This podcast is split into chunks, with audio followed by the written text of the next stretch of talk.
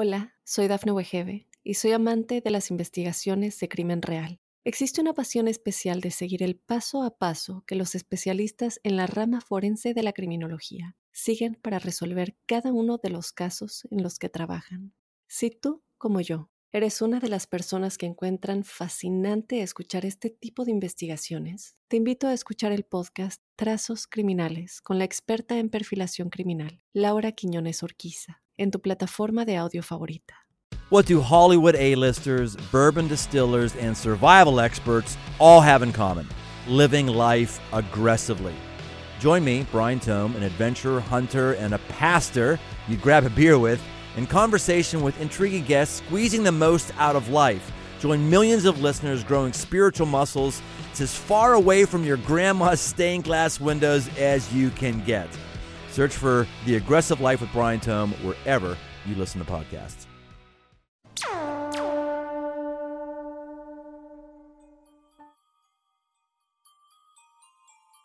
Hola, hola, hola, bienvenidos a un nuevo episodio de La Huella OVNI. Buenos días, buenas noches, buenas tardes, depende a qué hora estén escuchando este podcast. Hay mucha gente que me cuenta que, que lo escucha mientras va a entrenar, otros que me cuentan que lo escuchan mientras cocinan.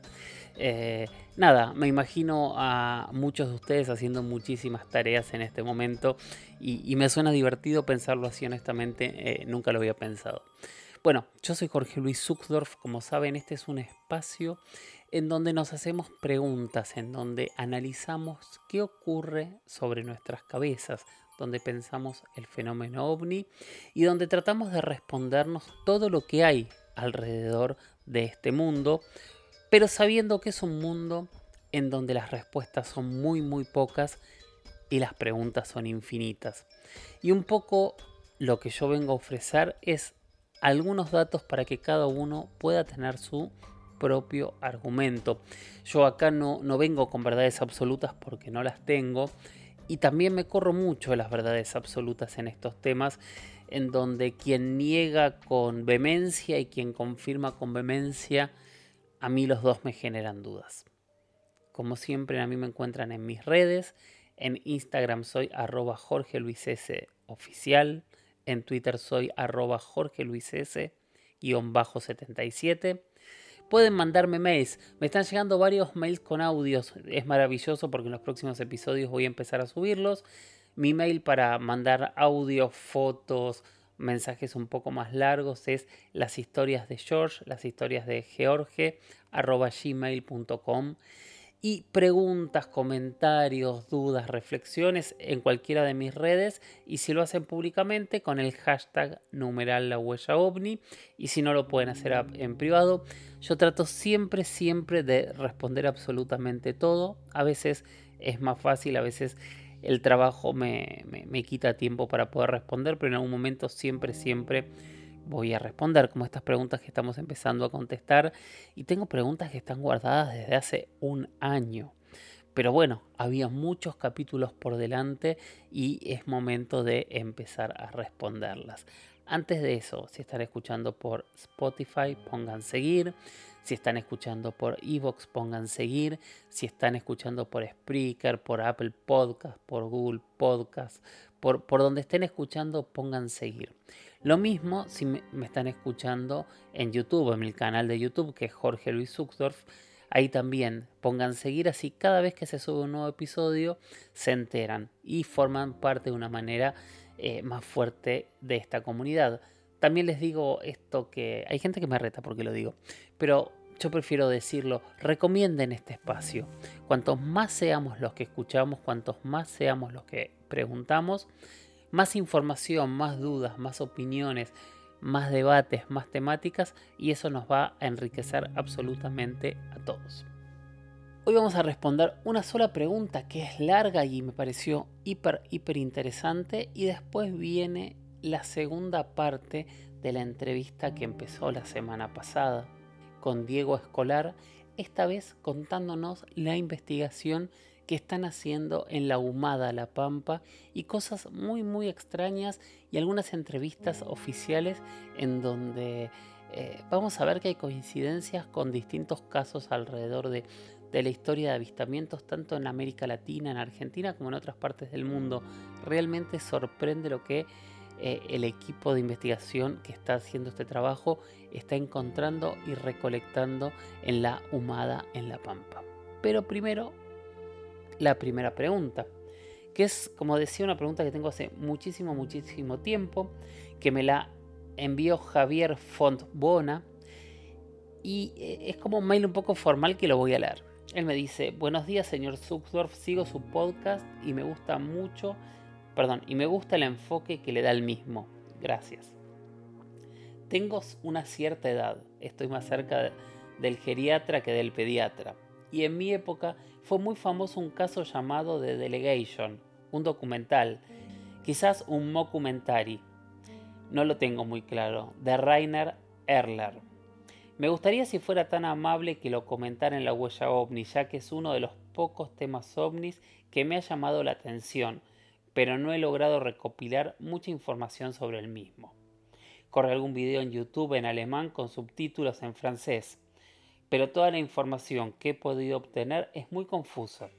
También el doctor Jiménez del Oso, allá por los años 80, en su programa Más allá de RTVE, hizo alguna mención, pero tampoco saquen nada en concreto.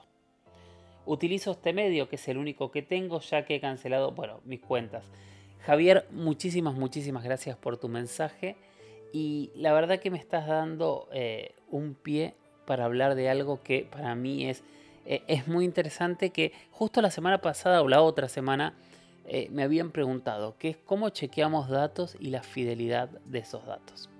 Lo primero para no tener este, demasiada, eh, demasiado suspenso es contar que The Delegation, la delegación, o The Delegation, que sería en alemán, es una película de ficción hecha en formato documental que se presentó, se publicó en el año 1970, duraba 100 minutos, y sí, el director, como decías, es Rainer Eiler. Esta película documental o falso documental, que de hecho está catalogada como una película de ciencia ficción, trata sobre eh, los hechos que supuestamente ocurrieron después de la muerte de un periodista que dicen que se llamaba Will Rosinski, que murió en un accidente automovilístico. Del accidente se recuperaron algunas cintas eh, y filmaciones en donde él hace un seguimiento investigando el fenómeno ovni. De hecho, eh, comienza con unos avistamientos en Canadá, pasa por las líneas de Nazca, investiga en Estados Unidos, habla con ufólogos, con científicos, con, eh, con, testigos y genera todo eh, una, un mundo en donde él se está acercando a algo secreto y ese algo secreto es quien finalmente podría matarlo el argumento está bueno, está tomado, yo creo, por, todo lo que fui viendo y leyendo, está tomado de muchos casos reales, o sea, está inspirado en muchísimas, muchísimas investigaciones del fenómeno ovni eh, y está planteado como un documental con ciertos eh, puntos de verdad. Y acá es donde a mí me gustaría hacer un poquito de pie, porque es bastante normal que nosotros cuando vemos algo en la tele, aceptamos en la televisión en internet, aceptamos que es real porque lo vimos. Y siempre tenemos que ir hacia atrás y tratar de chequear de dónde viene esa información, de dónde salió. Yo recuerdo hace unos años, eh, creo que fue Animal Planet, sacó un documental increíble sobre las sirenas. Uno terminaba de ver ese documental de casi dos horas y decía, las sirenas existen y no hay dudas de que todas las pruebas de que las sirenas existen están ahí. Pero el detalle era que al final del documental había un pequeño graph que decía que todos los hechos así allí relatados, excepto el, sonido, el bluff, eran todos falsos. Contados en formato documental. Entonces, ¿a qué es lo que voy con esto? Que nosotros veamos una película documental, que nosotros eh, conozcamos de golpe eh, una historia a través de, la televisión, incluso de, una página de internet, incluso cosas que decimos aquí, no significan ni validan que sean ciertas, ni siquiera que hayan eh, ocurrido. Ok, en el tema de la delegación, por ejemplo, el problema es que lo primero que yo les diría es chequeen fuentes. Entonces, lo primero que tenemos que saber es si los personajes son conocidos, si los personajes existieron, si los personajes realmente confirman que fueron ellos los protagonistas de ese hecho. A ver, por ejemplo, yo podría decirles, no sé, eh, Emmanuel Macron eh, dijo eh, en una reunión privada que fue abducido por ovnis. O sea, Emmanuel Macron existe y debe tener reuniones privadas todos los días. Ahora es porque yo esté diciendo que existió esa reunión privada no significa que realmente ese hecho haya ocurrido. A ver, hay un montón de fuentes en donde deberíamos empezar a buscar eh, testimonios cercanos o, su propio testimonio para poder validar que esto realmente eh, fue así y después de ahí empezar a buscar pruebas, ¿no? Porque si un presidente tiene algún tipo de encuentro, seguramente va a haber algún tipo de papel oficial. O sea, hay que empezar a buscar pruebas hacia atrás y hacia atrás y hacia atrás para lograr darle credibilidad a cada hecho. Eh, muchas veces esto se descarta de manera muy fácil eh, con, un par de búsquedas en internet. A veces no porque está todo muy bien pensado, muy bien creado para, para descartar estas fuentes secundarias. Pero por ejemplo, si yo en este caso busco eh, a, a, este periodista, a Will Rosinski en Google, van a ver que no existe. De hecho, existe el actor que, protagonizó a Will Rosinski, que era Walter Kouhout. Em, entonces, ese es el primer punto. Desde Internet podemos empezar a descartar opciones. Segundo es la multiplicidad de fuentes. No sé si les ha pasado que a veces se ponen a buscar algún tema en Internet que les ha llamado la atención, pero resulta que todos los sitios donde encuentran en realidad es información que ha sido copiada y pegada. O sea, nadie ha investigado el tema, sino que todos lo han sacado de otro lado y de una única fuente. Ese es un tema donde no encuentran, donde no encuentran diferentes investigaciones de un mismo tema y ahí empieza a perder credibilidad porque hay una sola fuente. O sea, no es que hay un montón de gente hablando, sino que hay un montón de gente copiando y pegando esa misma información. Entonces, primero, los testigos. Segundo, las fuentes. Y tercero, en el tema de Internet es importante también saber de dónde proviene la información. Porque no es lo mismo tener una nota que ha sido publicada en Times, en, la BBC o en cualquiera de estos canales internacionales o, canales con prestigios dentro de un país o libros con, con cierto prestigio a informaciones de páginas web que cuando uno va a buscarlas no conoce quiénes son, no sabe qué han hecho y muchas veces ni siquiera aparecen eh, los nombres de los investigadores que han realizado esas investigaciones. Siempre tenemos que tratar de buscar la fuente más confiable, más conocida, más creíble.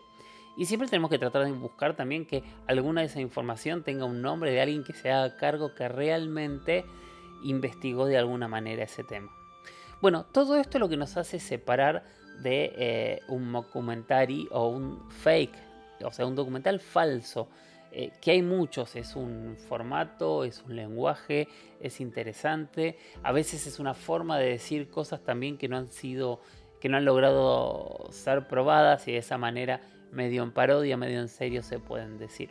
Hola, soy Dafne Wegebe y soy amante de las investigaciones de crimen real. Existe una pasión especial de seguir el paso a paso que los especialistas en la rama forense de la criminología siguen para resolver cada uno de los casos en los que trabajan.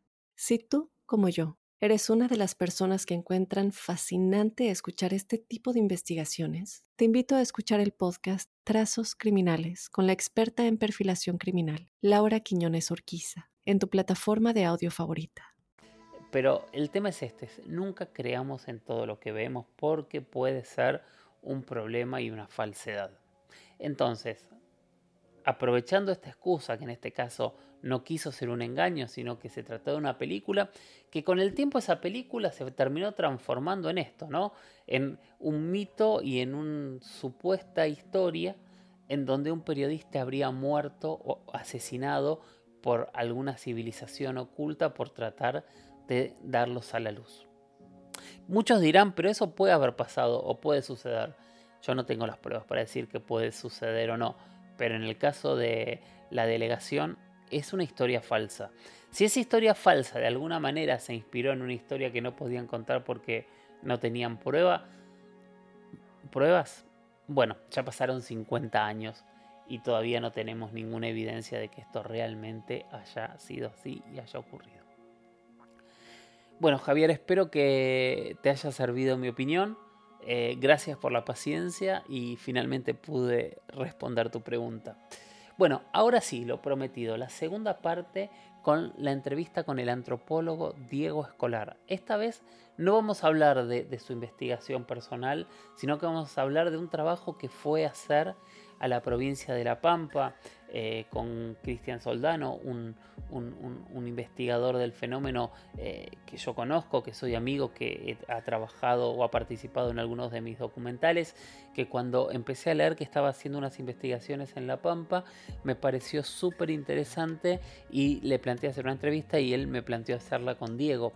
Cabe destacar que en esta investigación hay muchos conocidos de la huella ovni, porque estuvo Carlos Yurchuk, eh, Daniel López estuvo eh, a cargo de, o está a cargo de esta investigación, estuvo otro antropólogo que es Diego Parente y también Andrés Segovia y Esteban Lingeri. Es todo un equipo de trabajo que realmente, por lo que nos cuentan, están haciendo una investigación que es muy interesante para escuchar. Así que vamos a la segunda parte de esta entrevista. Pero bueno, vamos a La Pampa, ¿te parece? Eh, la Pampa. Eh, este trabajo que estuvieron haciendo. Mira, te cuento un poco porque, bueno, este trabajo eh, parte de, sobre todo, un grupo con el que yo me contacté años, de, digamos, al poco tiempo de, de mi experiencia.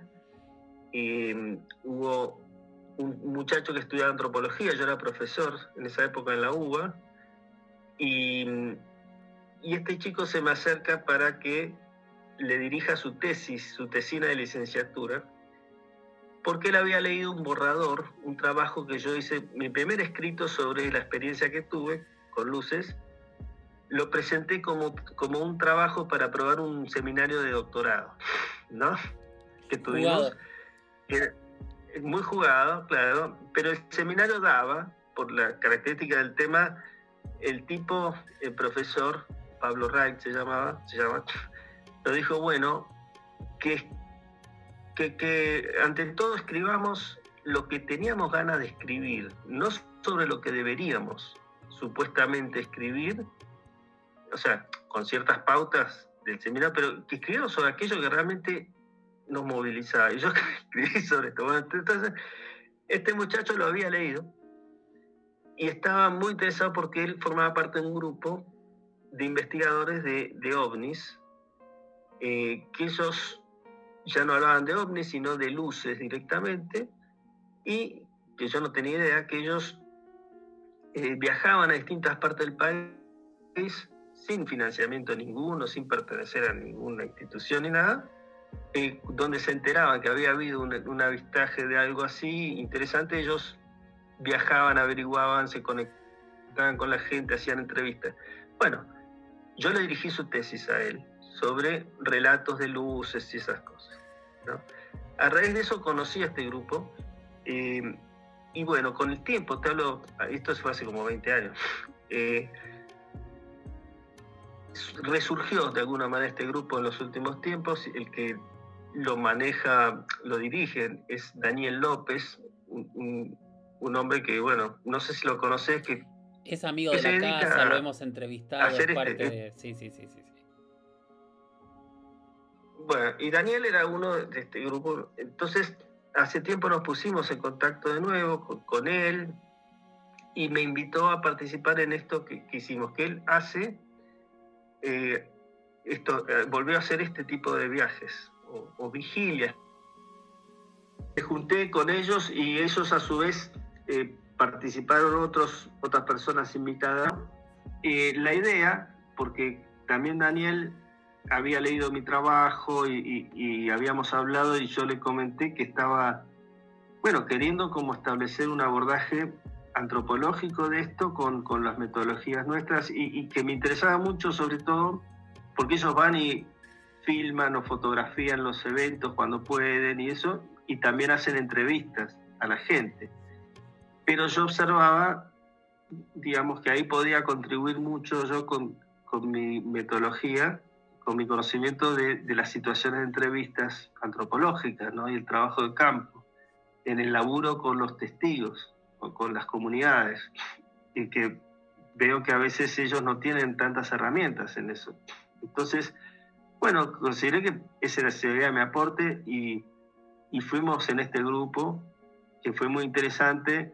Obviamente no, se cumplieron un montón de los requisitos que deberían haberse cumplido para un trabajo antropológico, pero, pero para mí fue muy lindo y ver cómo trabajan ellos y, ellos, cuando podía, yo, yo les iba tirando fichas de, cómo encarar eh, el laburo con la gente de distinta manera, ¿no? Sobre todo la, no ser invasivo, eh, saber escuchar el, según el discurso del otro, ¿no? todas varias cosas que...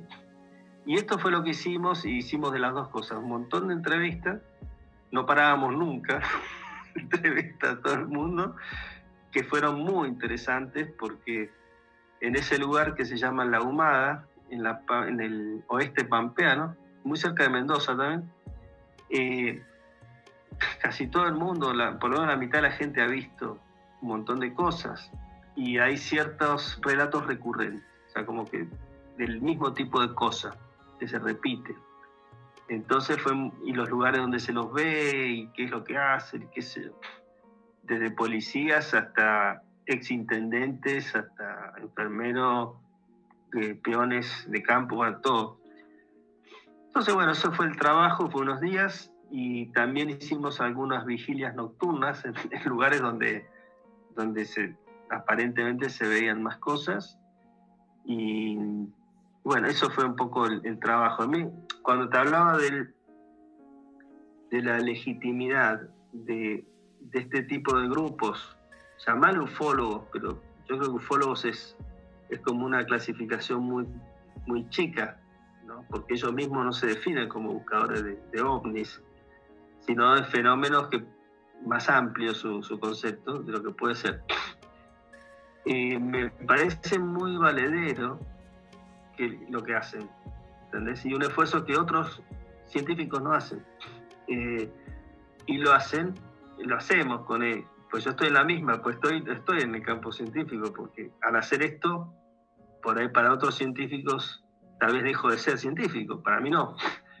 Eh, y todo eso se hace como parte de mi trabajo científico, pues, por ahí me van a decir que no estoy cumpliendo mi trabajo, No, no, no, voy a ascender de categoría por esto, ni, por ahí al contrario, capaz que me mete una patada en el culo, ¿viste? Entonces, todos estos años lo vine haciendo de forma paralela a mis, mis temas oficiales de investigación, que también los hago, pero aprovechando los trabajos de campo, eh, mi estudio histórico, todo eso para detectar este tipo de cosas, información sobre. Y bueno, entonces a lo que voy, ellos hacen este trabajo sin sin una inserción institucional, sin financiamiento, por ahí dejan sus familias, eh, es pura vocación. Y en esa pura vocación le ponen mucha energía a, lo que hacen y realmente se forman, muchos de ellos se forman para poder construir conocimiento, que es lo que a mí me interesa, ¿no? Sobre esto, mal o bien. Entonces, bueno, por eso valoré mucho eh, participar junto con ellos en, en, un pie de igualdad, digamos, de, de hacer un equipo donde tratar de darle forma cada vez mejor al abordaje de estos fenómenos. Y te hago un par de preguntas. ¿Por qué eligieron este lugar? ¿Qué es lo que veía la gente? ¿Con qué relatos se encontraron? ¿Qué, qué, qué es lo que, lo que pasó?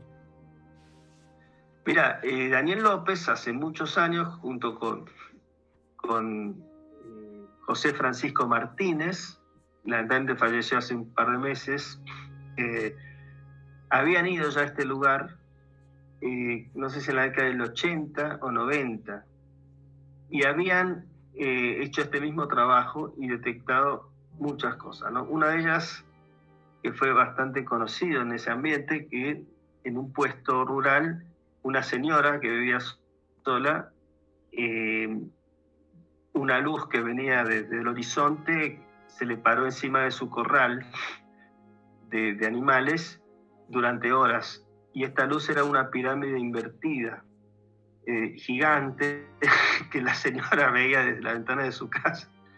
Y bueno, entrevistaron a esta señora muy particular y, tenía otra particularidad que esta señora había tejido un pelero, que es una especie de manta que se usa en la montura de los caballos, que es lo que tejen las señoras en el campo, en esa zona, con todo el dibujo de lo que había sido, como una especie de historieta casi, de la experiencia. Entonces, ese era un caso, te digo, emblemático, pero había muchos más que hablaban de un fenómeno que se llamaba la casilla, que veían, decían ver mucha gente una especie de, de objeto que era como una casilla de, de la Dirección Nacional de Vialidad, las que usan en la ruta para los trabajadores, y que esta casilla a veces estaba parada en el campo o al costado del camino, o a veces venía flotando desde lejos y pasaba cerca de, la gente, iluminada de una manera especial desde adentro, con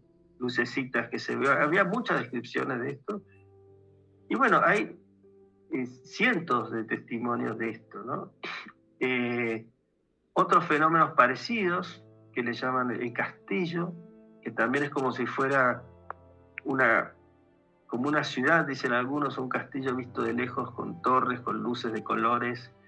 Bueno, y muchos relatos de luces que van por el campo, a veces son muchas, a veces es una, a veces se elevan de la tierra en un mismo lugar hasta el cielo y se quedan horas ahí y vuelven a bajar. Eh, hay lugares donde se ve esto dicen verlo todas las semanas o dos veces por semana. Hay gente que dice que lo ven todos los días hasta la misma hora. Bueno, muchos, muchos policías, testimonios de policías, por ejemplo, que, que han visto la casilla, que han visto las luces y que incluso algunos las han enfrentado a las luces, a tiros o a puñaladas.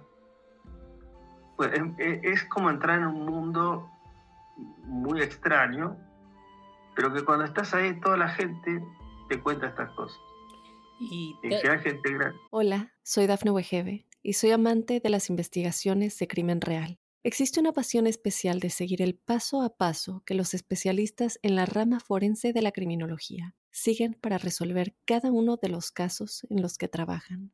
Si tú, como yo, ¿Eres una de las personas que encuentran fascinante escuchar este tipo de investigaciones? Te invito a escuchar el podcast Trazos Criminales con la experta en perfilación criminal, Laura Quiñones Orquiza, en tu plataforma de audio favorita. Sí, ¿y a qué conclusión llegaron? Mira, yo no, no creo que hayamos llegado a ninguna conclusión en el sentido de darle una explicación a esto.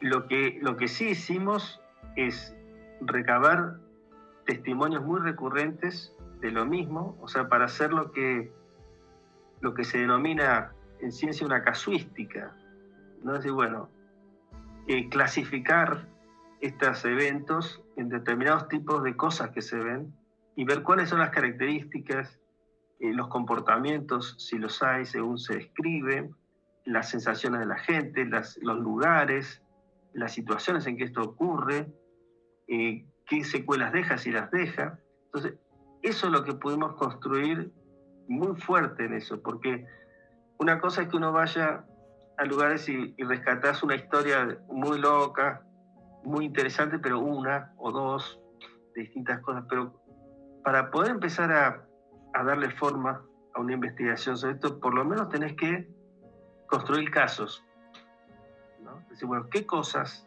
pasan? ¿Cómo son? Tratar de... Es muy difícil verlas uno por ahí. Uno no puede garantizar que vas a ir a la noche como hicimos y va a aparecer la casilla. Pero sí podés saturar de testimonios sobre el caso, ¿no? tu, tu registro. Puedes decir, bueno, tratar de hablar con todas las personas posibles que hayan visto estas cosas, eh, entrevistarlas en ciertas condiciones, eh, no darles información uno que influya en su testimonio. Bueno, todo esto es lo que yo trabajé con ellos. porque muchas veces en, la ansiedad de hablar, el mismo entrevistador les, tira información a los entrevistados que puede orientar su, su relato. Entonces yo decía, bueno, muchachos, miren, no hablen ustedes casi, sino traten esas preguntas sin, sin valoración, sin, sin tirarles líneas, aunque sean muy sutiles, decir, bueno, usted ha visto la casilla, no, ni siquiera eso, decir, bueno, qué cosas, qué, qué, les ha pasado, qué han visto, bueno, de otra manera. Bueno, eso es un poco lo que se logró hacer bastante. Y realmente hay testimonios filmados y grabados muy interesantes eh, y una casuística, como ya te digo. Por lo menos hay cuatro o cinco cosas que se ven en forma recurrente y, que hasta podríamos decir que hay líneas de conducta de eso. ¿Qué es lo que más te llamó la atención de, lo que te contaron? Mira, eh, hay cosas que me llamaron mucho la atención, pero por ahí son uno, dos o tres testimonios. Esos por ahí te lo comento, pero es el menos probable para mí porque son menos testimonios. Y de, por ejemplo, los policías que, que pelea con una luz, con un cuchillo le empieza a clavar a la luz. Eh, estaba en el campo a caballo el hombre, había dejado el caballo y, ve la luz, bueno, no sé cómo, dice que la luz se acerca y él le empieza a clavar su cuchillo repetidas veces no se acuerda bien qué pasa, después se desmaya. Cuando se despierta, y está su, caballo con 120 puñaladas, muerto.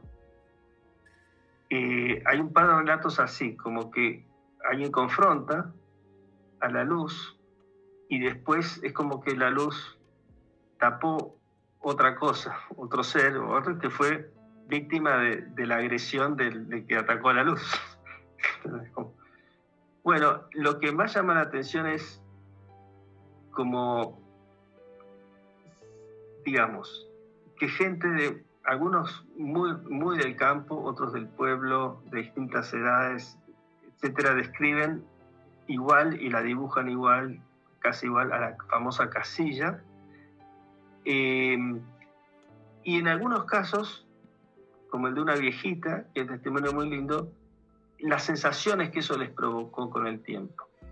Porque hay gente que ha visto muchas veces eso y lo recuerdan con mucha añoranza, ¿no? como, con, como que fue una experiencia, eh, a ver, e, excelsa, ¿no? como que vivieron un momento de absoluta belleza, por decirlo de alguna manera, una sensación de, elevación. Eh, y, hay un testimonio muy lindo de una señora que lo cuenta así, se pone a llorar porque hace mucho que no la ve y extraña a la casilla. Dice que era algo tan hermoso que no lo podía, no lo podía explicar. Y esto eh, ha pasado, yo veo en, algunos relatos, y en mi propia experiencia viví algo parecido en, algún, en los dos momentos que yo tuve así fuertes de encuentros que por momentos era una sensación como de, puede ser un efecto psicológico o lo que quieras, pero de, plenitud, ¿no? Como decir, bueno, estás viviendo un, momento irrepetible, eh, no sentís un mal, incluso no sentís miedo, es algo bello eh, y a la vez totalmente inexplicable, pero te sentís muy bien. Y eso me pasó gran parte, digo gran parte porque también me pasó lo contrario, de golpe sentí pánico y eso. Gran parte de las dos experiencias que tuve fuertes, ¿no? sentir esa sensación de, de alegría. Eh, bueno, eso es una de las cosas que a mí personalmente me llamó la atención por ahí, no porque sea tan recurrente en todos los testimonios, pero en muchos aparece eso. Sí, y te hago una pregunta, cuando hablan de casillas, yo automáticamente, que, que yo trato de hacer siempre, yo creo que tengo más de 3.000 entrevistas hechas en testigos, con expertos, con científicos, o sea, nada, por el laburo que hago me tocó recorrer todo y he estado prácticamente en todos los países haciendo muchos de los casos más importantes. Y tengo muchos patrones, ¿no? Que me los guardo para mí, nunca los digo y trato de escucharlos y muchas veces cuando la historia la veo como, no sé si decir real, porque no soy quien para decir que es real y que no, pero en muchas historias empiezo a encontrar estos patrones en la segunda o en la tercera o hasta en la cuarta repregunta, que son detalles que por ahí para la gente no tienen importancia, pero ya em, yo empecé a encontrar que se repiten. Algunos son más públicos y más lógicos, sobre todo cuando hay descripciones. Yo automáticamente, cuando Cristian Soldano me hablaba de, la casilla, me fui, por ejemplo, al, caso de, Juan Oscar Pérez, no sé si lo conoces. Sí, sí, sí, sí. Él lo primero que describe es una casilla, eh, que es en lo que Ah, no me acordaba. Él dice que entra en una casilla de tractor, redonda. Entonces, e, ese tipo de cosas son las que más me, me llaman la, atención, ¿no? Pero como, como hay casos alrededor de, del país o del mundo donde empezás a repetir patrones. Y esta de la casilla, esto fue en Santa Fe en la década del 70. Em, llama mucho, mucho la atención. ¿Y, cómo sigue ahora esta investigación, este trabajo? ¿Cuál, ¿Cuál es el siguiente paso que van a hacer? Mira, eh, no, no, está muy definido todavía, pero eh, hay una posibilidad de volver. Yo creo que vamos a volver ahí, no sé si la próxima vez o, vamos a ir volviendo a ese lugar. Y, también habíamos pensado ir a, San Juan, a donde yo tuve esa experiencia eh, en el Barrio Blanco, la Pampa Leoncito. También tenía interés en ir allí. son las dos posibilidades, pero no hay a ver, no hay, un, no hay una hoja de ruta trazada. Yo, yo estoy tratando de elaborar un proyecto de investigación con todas las letras, digamos, eh, dar los lineamientos de, mi investigación, por lo menos, ¿no? Incluso insertarla como eh, en el sistema científico, eh, lo cual es más difícil, pero por lo menos tenerla yo claramente delineada. y tal vez sería bueno hacerlo con ellos, pero no sé también las, digamos, las dificultades que, hay para hacer esto, porque bueno, cada uno tiene su laburo, y esto para mí es mi trabajo, ¿no? Investigar y puedo, puedo llegar a incorporarlo esto como parte de mi trabajo cotidiano, pero ellos tal vez no. Pero estamos viendo. ¿Cómo? Claro, que el resto tiene que vivir de sus trabajos usuales. Claro, digamos, yo, yo también tengo que vivir. Claro, pero, esto es parte de, tu profesión, exactamente. Esto puedo, puede ser más que. Claro, puede ser un parte del tiempo que yo dedico a la investigación, que esto sea parte de aquello. Ahora no lo es. Yo trato, porque es para mí bastante difícil también de justificarlo, eh, en el sistema burocrático científico. Eh, entonces, yo también tengo mis temores de que, bueno, esto no sea aceptado legítimamente. Entonces, estoy en esa, pero, digamos, por eso no tenemos todavía un, para mí, lo que sería un proyecto científico de, de largo aliento. Sí hay prácticas, entre comillas, científicas, si ampliamos mucho lo que es el concepto de ciencia, como dijimos antes, sí, hay investigación, hay hipótesis, mal o bien hay, ciertas metodologías que se van repitiendo que son, son mejorables seguramente. Eso hay, pero no, y no, no hay todavía una serie de pasos previstos en el tiempo, más claramente. Bueno, eso es lo que yo trataría de, de contribuir. La dificultad también es que la formación de cada uno es muy distinta. Entonces, no es fácil tal vez compatibilizar en un único proyecto eh, las expectativas de todos, las formas de trabajar de todos. No sé, por ejemplo, para mí, para mi trabajo mm, es contraproducente ir un grupo de siete personas a un lugar eh, a investigar con la gente. Para mí, uno o dos es el número ideal. ¿Entendés? Por muchas razones. Eh, pero si vos vas a registrar con cámaras, con instrumentos, qué sé yo, cosas, sí, necesitas tener más gente. Sí, depende. O sea, qué sé yo, yo laburé algún tiempo con Jorge Prelorán y, él justamente ah, lo que hacía era cine etnográfico y es lo que hacía, él, se iba él solo con la cámara y la mujer y no sacaba nada hasta ser parte de la comunidad. O sea, él buscaba que la cámara no sea eh, algo que rompiese con lo que él quería mostrar. Pues eso fue mi, mi, mi insistencia en el grupo todo el tiempo, fue con ese tipo de cosas. Tratar de, de que ellos fueran conscientes de qué manera eh, ciertas formas de manejarse o instrumentos, cosas, estaban metiendo ruido, estaban eh, complicando la comunicación, tal vez sin darse cuenta, ¿no?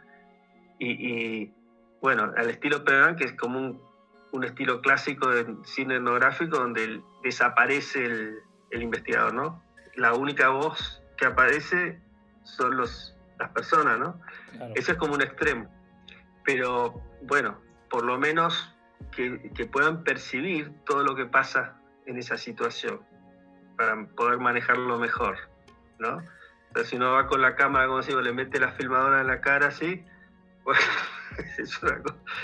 O, mismo la situación de entrevista, que, que la mayoría de los investigadores, ufólogos, eso, la, dan por sentado que la entrevista es universal, o sea que es un, género discursivo, digamos, que todo el mundo está acostumbrado. Y por ahí, nosotros sí, pues vemos televisión, estamos acostumbrados a lo que es una entrevista, a unas preguntas y una respuesta, a, unos tiempos, pero eso no es universal. Entonces, en otras sociedades, culturas, la, la forma de comunicación puede ser totalmente distintas, lo cual no quiere decir que no sean valederas. Entonces, bueno, sobre ese tipo de cosas yo trataba de contribuir en esta, en esta aventura común, ¿no? me, parece que es fantástico y unir este, saberes y, experiencias y ojalá logren algún tipo de, conclusión, sea cual fuere esa conclusión, sobre qué es lo que está pasando en nuestro país con todas estas historias que, que, tienen tantos puntos en común, que tanto se repiten y que realmente no tenemos idea. No. Eh, ojalá logremos conclusión, pero por lo menos ojalá que logremos antes o durante eh, consolidar más, eh, legitimar un trabajo de investigación sobre esto, ¿no? Que, es fundamental para que en algún momento puedan haber conclusiones.